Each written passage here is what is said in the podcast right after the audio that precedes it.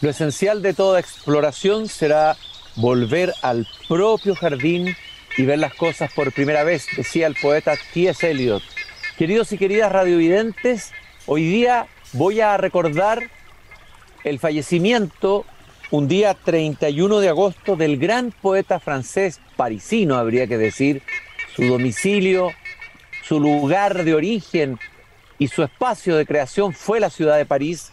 Me refiero de Charles Baudelaire. Justamente el 31 de agosto de 1867, este extraordinario poeta francés fallecía en brazos de su madre. Él será enterrado en el famoso cementerio de Montparnasse, un cementerio que todavía se puede visitar, que está en el corazón de la ciudad de París. Si alguno de ustedes o ustedes viaja alguna vez a París, les recomiendo ir a ese cementerio. Y ahí está la tumba de Baudelaire. Y a veces unos pájaros negros, como unos cuervos, se posan en la tumba, como si estuviera dialogando con el cuervo de, del poema de Edgar Allan Poe, ese poema tétrico y fúnebre en que el cuervo dice nevermore, nunca jamás. Aquí tendría que decirlo en francés sobre la tumba de Baudelaire, no jamais. Baudelaire tuvo una relación muy especial con su madre, muy intensa. Eh, no conoció a su padre o su padre falleció cuando era muy niño, conoció un padrastro y, la verdad que toda su vida estuvo marcada por una relación atormentada de pasión, de, admiración hacia su madre, pero también su madre lo, le, puso una interdicción legal para que no manejara el dinero, probablemente por la vida bohemia y un poco disoluta y extraña de este genio poético que era Charles Baudelaire. Fíjense que tiene un poema quizás de los más tremendos que haya escrito un ser humano sobre la relación de su madre con su hijo. Me refiero al poema Bendición. Ya el título es irónico, porque la bendición se refiere justamente a ese momento en que la Virgen María en la Biblia, en el Nuevo Testamento, recibe la visita de un ángel que le comunica que ella va a ser la madre de, de un hijo que va a ser un hombre Dios, por así decirlo.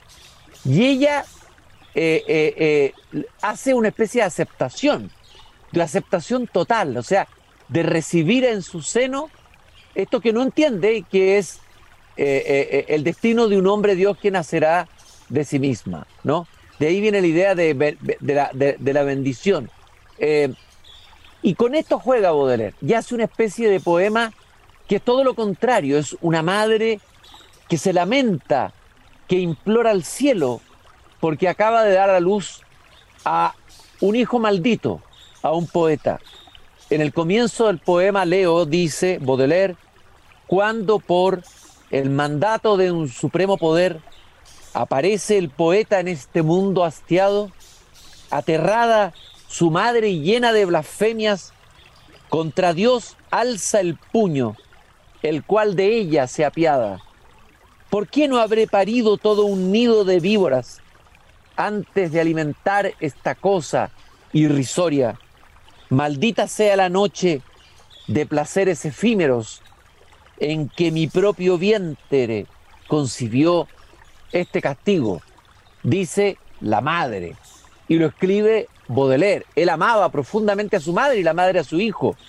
Pero hay como una imposibilidad de que ella comprenda al revés de la Virgen cuál es el destino, cuál es la misión del poeta en la tierra. Para Baudelaire, el poeta es un extranjero, él mismo es un extranjero. El ser humano es un ser caído, vivimos en la caída completa. En realidad vivimos parados sobre el abismo. Eh, el tema del abismo es un tema recurrente en la poesía de Baudelaire. Pocos como él han explorado con tanta valentía ese abismo que somos. Hay un famoso poema de él que se llama justamente El abismo, en que parte citando a el filósofo del siglo XVI, Pascal, que cuenta la historia por temor al abismo. Estoy hablando del abismo metafísico, no un hoyo en el que uno se caiga, ¿no? El abismo de la existencia. Por temor a ese abismo ontológico del ser, Pascal siempre pedía que lo sentaran contra la pared o cerca de unas sillas. Bueno, Baudelaire, de alguna manera, también tiene esta hipersensibilidad a lo abismal de la existencia. Y va a decir en este poema El abismo, Pascal tuvo su abismo, que con él se movía. Todo ese abismo hay acción, deseo, sueño, palabra. Y por mi pelo que de pronto se eriza, más de una vez del miedo sentí pasar el viento. Doquier, arriba, abajo, en lo hondo, en la playa, el silencio, el espacio hórrido y cautivante. Dios dibuja en el fondo de mis noches, con dedo sabio, una pesadilla multiforme y sin tregua. Tengo miedo del sueño como de una gran cima, llena de olas de horror que llevan no sé a dónde. Solo veo infinito por todas las ventanas y mi mente que el vértigo hechiza de continuo, a la nada le envidia su insensibilidad. Nunca, nunca salir del número y de los seres, dice en este impresionante poema del abismo el poeta francés del siglo XIX, Charles Baudelaire. Este miedo del sueño, el insomnio, probablemente de las noches, ¿no? Este ver el infinito por todas partes, pero un infinito que lleva a una nada. Eh, este, este poema refleja muy bien el espacio vital que exploró el poeta con su palabra. Y el poeta para Baudelaire, si bien era capaz de alcanzar también no solamente descender al abismo, sino que alzarse en las alturas, sin embargo, en el mundo práctico el poeta es despreciado y Baudelaire lo sabe. El poeta es poco práctico, al poeta no le va bien, no, no se mantiene en el mundo, no es un ser útil, no forma parte de la dictadura de lo útil, de la utilidad, como diría el filósofo italiano Nuccio Ordine. Eh, y en este poema, que se llama El albatros, que es como un pelícano, ¿no? Ustedes saben que el albatros, el pelícano, es un ave de alas muy grandes, que cuando vuela se ve muy majestuoso, pero cuando camina en la arena en la tierra es completamente torpe, casi ridículo. Y Albatros vio en él la imagen del poeta eh, eh, y, escribe este bello poema del Albatros. Por distraerse a veces, suelen los marineros dar caza a los albatros, grandes aves del mar, que siguen indolentes compañeros de viaje al navío que surca los amargos abismos. En cuanto los arrojan encima de las tablas, estos reyes celestes, torpes y avergonzados, dejan que las timeras, sus grandes alas blancas, se arrastren como remos caídos a su lado. Este alado viajero, qué torpe y débil es. Él antes tan bello, qué feo y qué grotesco. Uno va y le fastidia el pico con la pipa, y al que volaba enfermo cojeando otro, imita. El poeta es igual que el señor de las nubes, que habita la tormenta y ríe del arquero. Exiliado en la tierra en medio de las burlas, sus alas de gigantes le impiden caminar. El poeta como un exiliado, como un gigante que tiene alas que lo hacen volar, pero que en la tierra, esas mismas alas que le hacen volar, le impiden caminar. Caminar sobre el abismo, una compositora finlandesa, Uti Tarkianen, eh, eh, creó algunas composiciones musicales sobre estos poemas tremendos de Charles Baudelaire.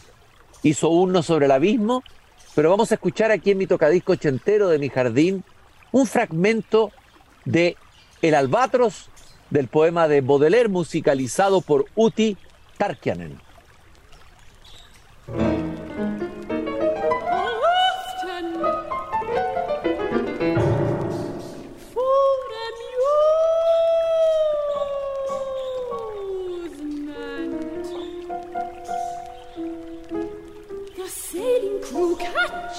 It's thou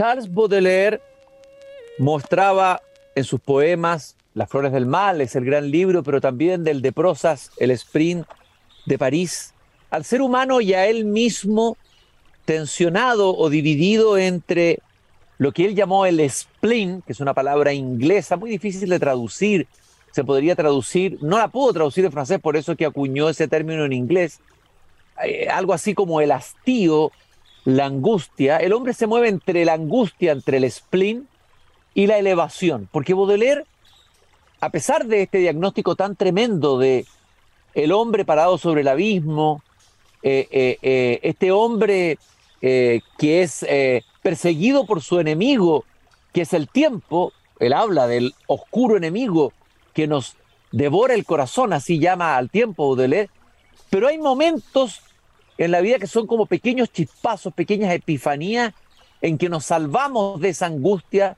de ese spleen y de esa caída, de esa caída original, que tiene mucho que ver con la caída explicada por el pensamiento cristiano, ¿no? Eh, el spleen, lo, lo, eh, Baudelaire lo va a describir en varios poemas eh, del mismo título, el título spleen, por ejemplo, este donde dice, yo soy como el monarca de un país lluvioso, rico pero impotente, joven pero decrépito, que huyendo de sus sirvientes que le hacen reverencias, se aburre con sus perros y demás animales. Nada puede alegrarlo, ni capturas, ni halcones, ni su pueblo que muere al pie de su balcón. La grotesca balada del bufón favorito ya no distrae la frente de este enfermo cruel. Esta imagen de un rey que lo tiene todo, pero que ya no se ríe con lo que los bufones le hacen, no le, no le divierte nada, no lo entretiene nada, siempre se encuentra con ese sentimiento tremendo que es el spleen. Y en otro poema que lleva también título El spleen, describe físicamente qué es esa angustia física y metafísica al mismo tiempo. Cuando dice, cuando bajo y pesado como una tapa, el cielo oprime el alma en llanto, presa de largos tedios, y abarcando la curva total del horizonte nos vuelca un día oscuro, más triste que las noches, cuando en mazmorra húmeda la tierra se convierte, donde como un murciélago la esperanza aletea, golpeando los muros con sus tímidas alas, chocando su cabeza con los techos podridos. Este cielo que le cae encima como una tapa, casi como una tumba. Eso es el sentimiento del spleen en el que Baudelaire va a profundizar a lo largo de toda su obra. Pero también, al contrario, justamente como escape de ese spleen, existe la elevación. ¿Y cuándo se produce la elevación?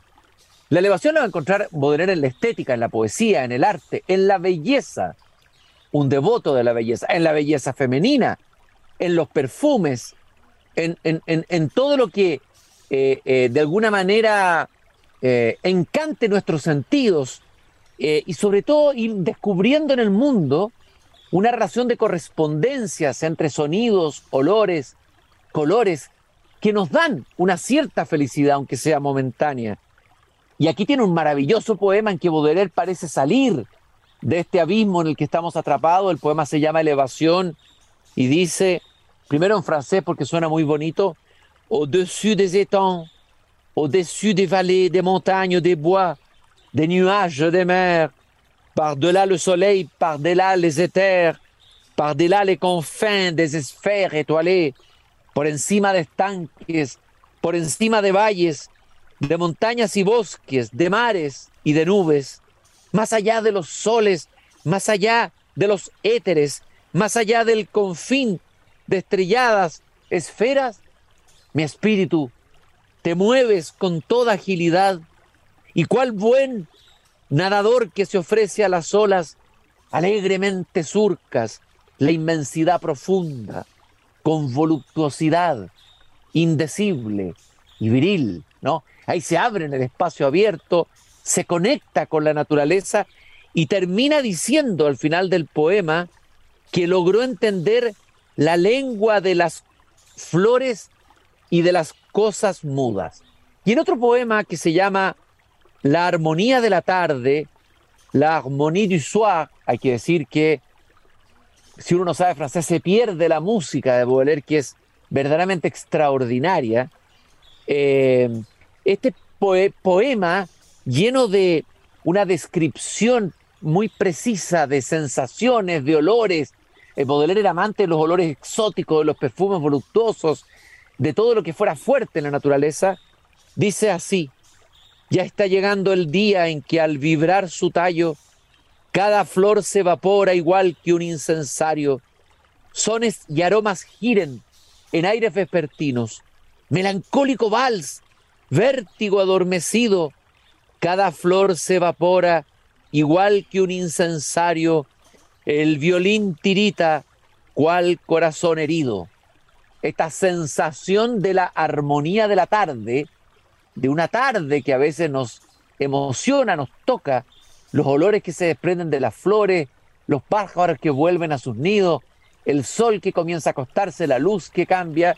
Bueno, el compositor Charles Debussy, Claude Debussy, músico impresionista que coincide un poco con el impresionismo en pintura, cuando muy joven se impresionó con este poema de Baudelaire e hizo una pequeña pieza que justamente hizo varias canciones sobre Baudelaire y entre ellas Harmonie du soir, armonía de la tarde.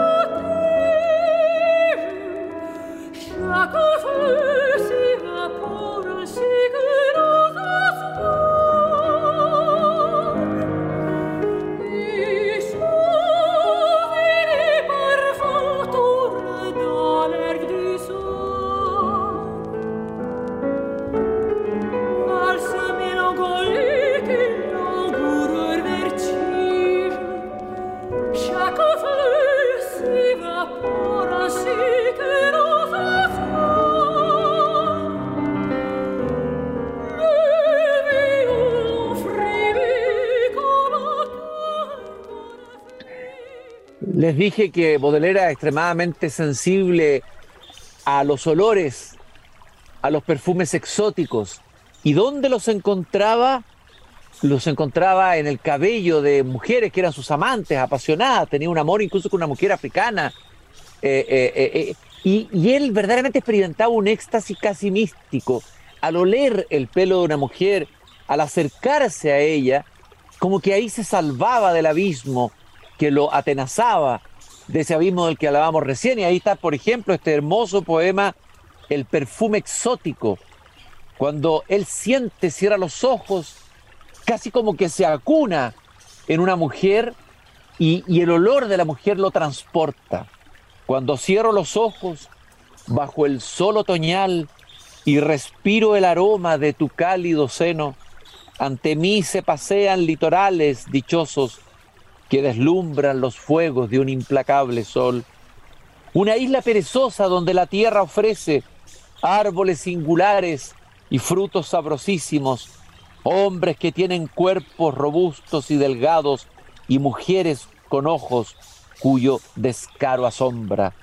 Guiado por tu aroma hacia mágicos climas, ve un puerto colmado de velas y de mástiles, todavía cansados de las olas marinas. Es decir, comienza un verdadero viaje. Cierra los ojos, siente el perfume y se siente transportado a islas exóticas con habitantes exóticos lejos del el París asfixiante donde parece que su destino estaba atado y al cual estaba condenado. Hay un hermoso poema también en que Baudelaire ve a una mujer muy joven danzar y la compara con una, con una serpiente que baila. ¿ah? Eh, y se llama Le serpent qui danse. Que j'aime voir, chère indolente, de ton corps si beau, comme une étoffe vacillante, miroiter la peau. Me encanta ver, cara indolente en tu cuerpo tan bello, tu piel que cabrillea como un vacilante velo, por tu profunda cabellera de fragancias amargas, mar aromático, y errante de azul y oscura oleada, cual navío que se despierta con el viento templano, mi soñadora alma pareja hacia un cielo lejano. El baile, la danza de esta mujer serpiente o serpiente mujer lo hechiza, lo embriaga. Y fue embriagado también por este poema tan musical y tan rítmico, por este baile, el gran músico francés Serge Gainsbourg, que hizo al ritmo de una bossa jazz una versión muy especial del poema La serpiente que danza de Charles Baudelaire.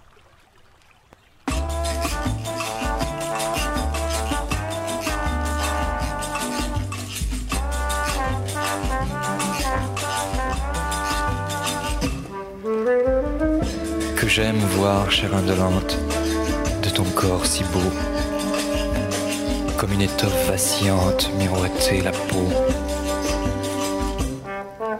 sur ta chevelure profonde aux acres parfums, mer odorante et vagabonde aux flots bleus et bruns, comme un navire qui s'éveille au vent du matin.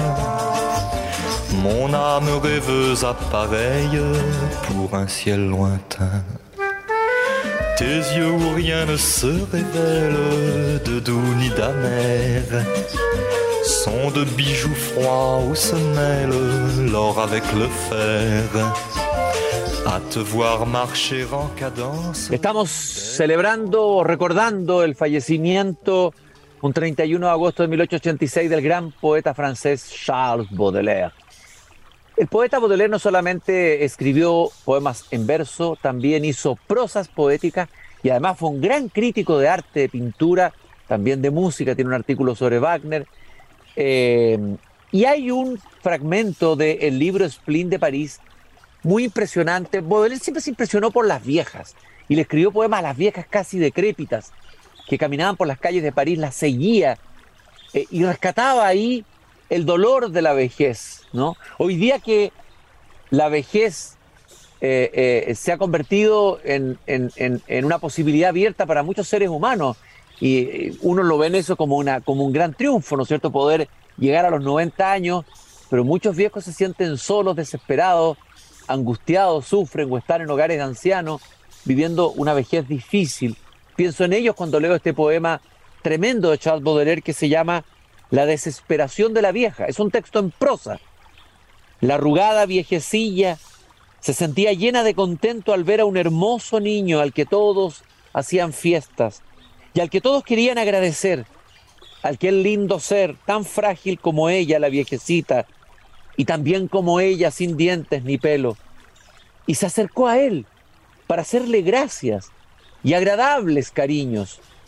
Pero el niño espantado, se revolvía bajo las caricias de la buena mujer de y llenaba la casa con sus chillidos.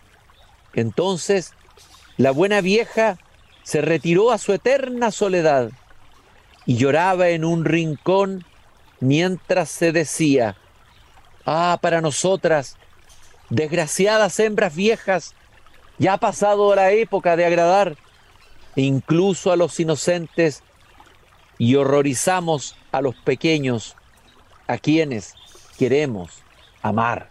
Un texto en prosa impresionante que tiene que ver con esta obsesión de Baudelaire por la decrepitud, por el tiempo, ese gran enemigo que nos va destruyendo y que destruye muchas veces la juventud. Él había dicho en, en un poema que se llama justamente El enemigo, mi juventud no fue sino una oscura tormenta atravesada a, rachas por soles deslumbrantes. Hicieron tal destrozos los truenos y las lluvias que apenas en mi huerto queda un fruto encarnado. He alcanzado el otoño del pensamiento, creo, afirma. Y más adelante al final del poema dice, Oh dolor, oh dolor, el tiempo se come a la vida y el oscuro enemigo que el corazón nos roe crece y se fortifica con nuestra propia sangre. Baudelaire también escribió varios poemas sobre la muerte.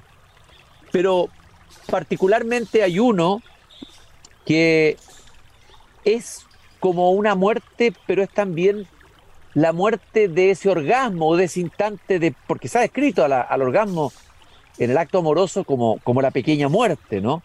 Eh, y aquí ocurre eh, eh, que los amantes encuentran en su abrazo una muerte distinta, una muerte extasiada. Voy a leer este poema y con él voy a cerrar este recuerdo al gran poeta Charles Baudelaire fallecido un 31 de agosto, pero de hace mucho tiempo y cuyo cuerpo está hoy enterrado en el cementerio Montparnasse. Voy a leer este poema que luego escucharemos en la versión de la cantante Carla Bruni, la cantante francesa, que se debe haber encantado obviamente con este impresionante poema eh, que muestra la intimidad, la fusión, el éxtasis, pero también la muerte de los amantes. La muerte de los amantes.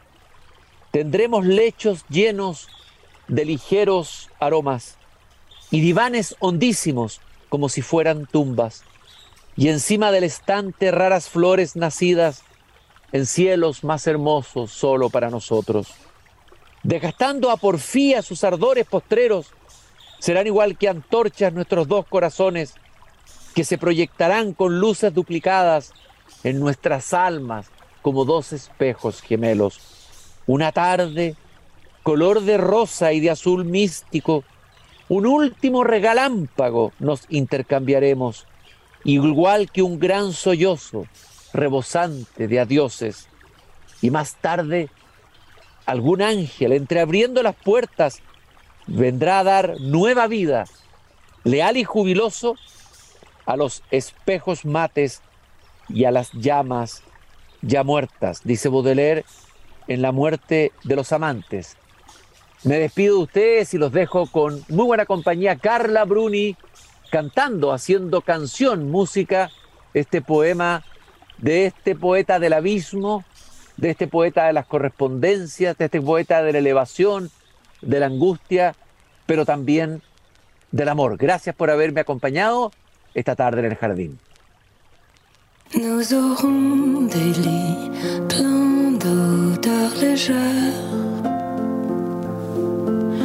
Divans profonds comme des tombeaux et d'étranges fleurs sur des étagères écloses pour nous sous des cieux plus beaux.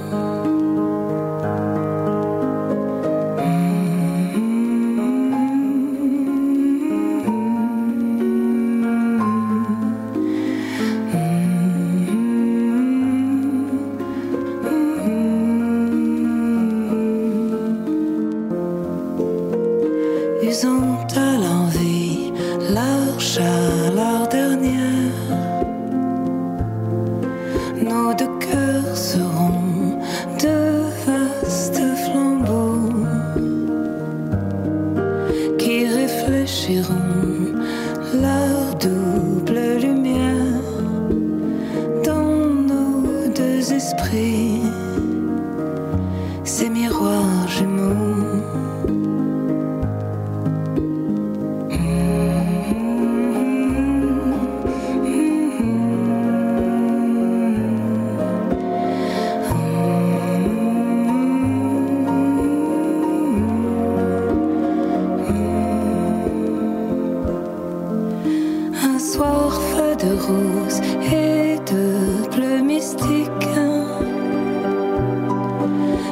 Échangeront un éclair unique.